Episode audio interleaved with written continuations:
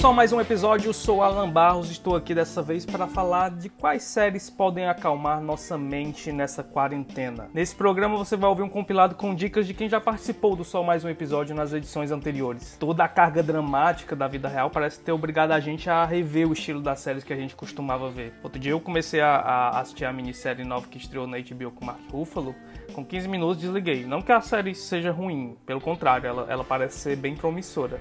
Mas ver drama nesse momento é pesado demais, sabe? A minha cabeça não parece estar muito propícia para acompanhar histórias tão tristes quanto a que vemos todos os dias na vida real. Acho que essa é a hora de ver comédia, essa é a hora de ver reality shows e até alguns programas mais nostálgicos, sabe? Nunca o conceito de TV conforto foi tão necessário. Cada vez mais a gente precisa de episódios que nos façam esquecer um pouco a realidade e acreditar no mundo onde o riso é o que predomina.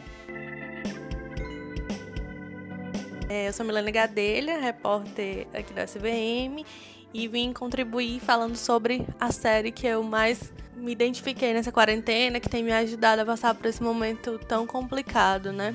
É, eu acho que a que eu mais tenho assistido por enquanto tem sido Modern Family, que bem, não é tão nova assim, mas lançou o último episódio há algum tempinho, né, algumas semanas. E eu comecei a série do zero, do começo.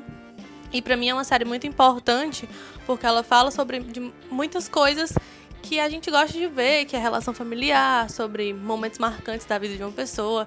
E além disso, ela ainda tem a questão da comédia. Os personagens são muito engraçados. É o Phil, a Claire, Luke, o Manny, a Glória. Enfim, acho que quem assiste deve saber bem como é. E os personagens são muito fáceis de se identificar. E a série tem um roteiro muito massa, enfim. Quem não assistiu ainda pode assistir agora nessa quarentena. São muitas temporadas, são 11 temporadas. Enfim, espero que seja uma série que ajude vocês a passar por esse momento difícil em que a gente está ficando em casa. Mas, enfim, vamos tentar passar por isso de uma forma. da melhor forma possível, né? E Modern Family tem me ajudado bastante nesse período. Para mim, Big Brother foi no início da quarentena o meu grande happy hour. Pena que acabou, né? Jornalista Renato Bezerra e Vanessa Madeira têm dicas de outros reality shows para ajudar vocês a preencher essa saudade no coração. Então, é, nesse período de pandemia, quarentena e tal, é, eu acabei ficando um pouco mais ansioso e angustiado do que o normal e por isso eu não tô conseguindo é, dar continuidade às séries que eu já vinha assistindo, né? E aí, para tentar aliviar um pouco a cabeça, eu procurei coisas novas mas bem leves e bobas, né, pra, com o objetivo de me distrair mesmo. E aí, dentre as que eu escolhi, o que eu é, estou adorando neste momento é um reality chamado The Circle. Né? Eu acho que já tem umas três versões diferentes na Netflix.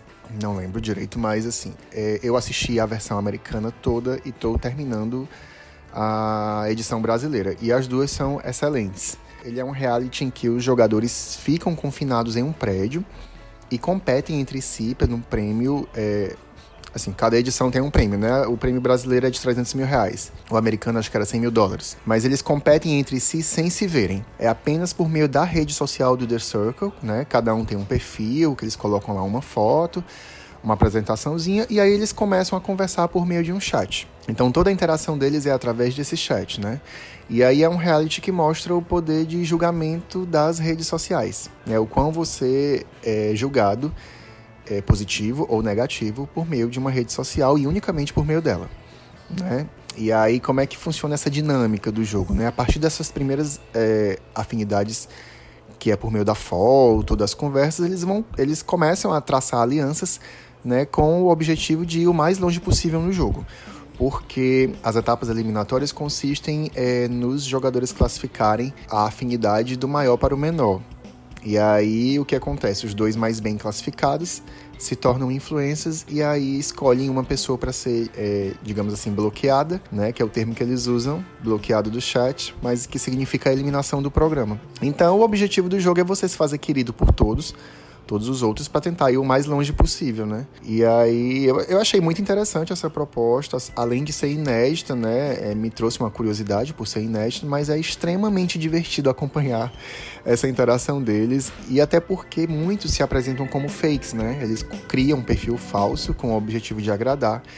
Então é bem icônico, assim, engraçado ver o, é, o quão eles conseguem avançar ou não com essa estratégia, né? É, então, por todas essas características, é a série que eu tô, assim, viciado no momento e é o que tá me fazendo aliviar um pouco a cabeça. E uma das dicas que eu tenho para dar de série para sair um pouquinho dessa bad da quarentena é um reality show de competição de moda chamado Making the Cut. É do Amazon Prime, já está disponível toda a primeira temporada, acho que são os 10 episódios mais ou menos. E o modelo é basicamente cada episódio é um desafio onde os estilistas, né, os designers que participam, eles têm que usar a criatividade para criar um look, né? E é legal porque os apresentadores são a Heidi Klum, que é uma modelo internacional, já foi modelo da Victoria's Secrets, e o Tim Gunn, que é um consultor de moda também muito famoso lá nos Estados Unidos. E eles dois eram os mesmos apresentadores de um outro reality que tinha uns anos atrás, que era o Project Runway. E agora o Making the Cut, ele é muito similar, só que com uma produção muito maior, né? É, eles viajam para Paris, para o Japão, para Tóquio, né? E aí isso acaba influenciando nos desafios. E foi uma série que realmente assim conseguiu me distrair da quarentena, porque é, você vê a criatividade dos designers, o processo de criação deles. Então, para quem gosta desse tipo de reality show, é uma dica muito legal e que vale muito a pena assistir. A nostalgia tem sido outro elemento presente durante essa quarentena. Passei a ver coisas que assistia quando ainda era adolescente. Os animes, por exemplo, voltaram a fazer parte da minha programação diária. Tão sempre cômico que eles dão as histórias, mesmo aquelas histórias bem trágicas, parece que trazem um pouco de, de leveza, uma leveza que eu tenho precisado mais nesse momento. A Soraya Madeira, outra participante ativa do Som Mais Um Episódio, seguiu o mesmo caminho, indicou Gilmore Girls. Série mais nostálgica que essa não há, né? A série que eu queria começar indicando é Gilmore Girls. É uma série que estreou em 2000 e eu lembro de assistir na época e acompanhar na época pela Warner.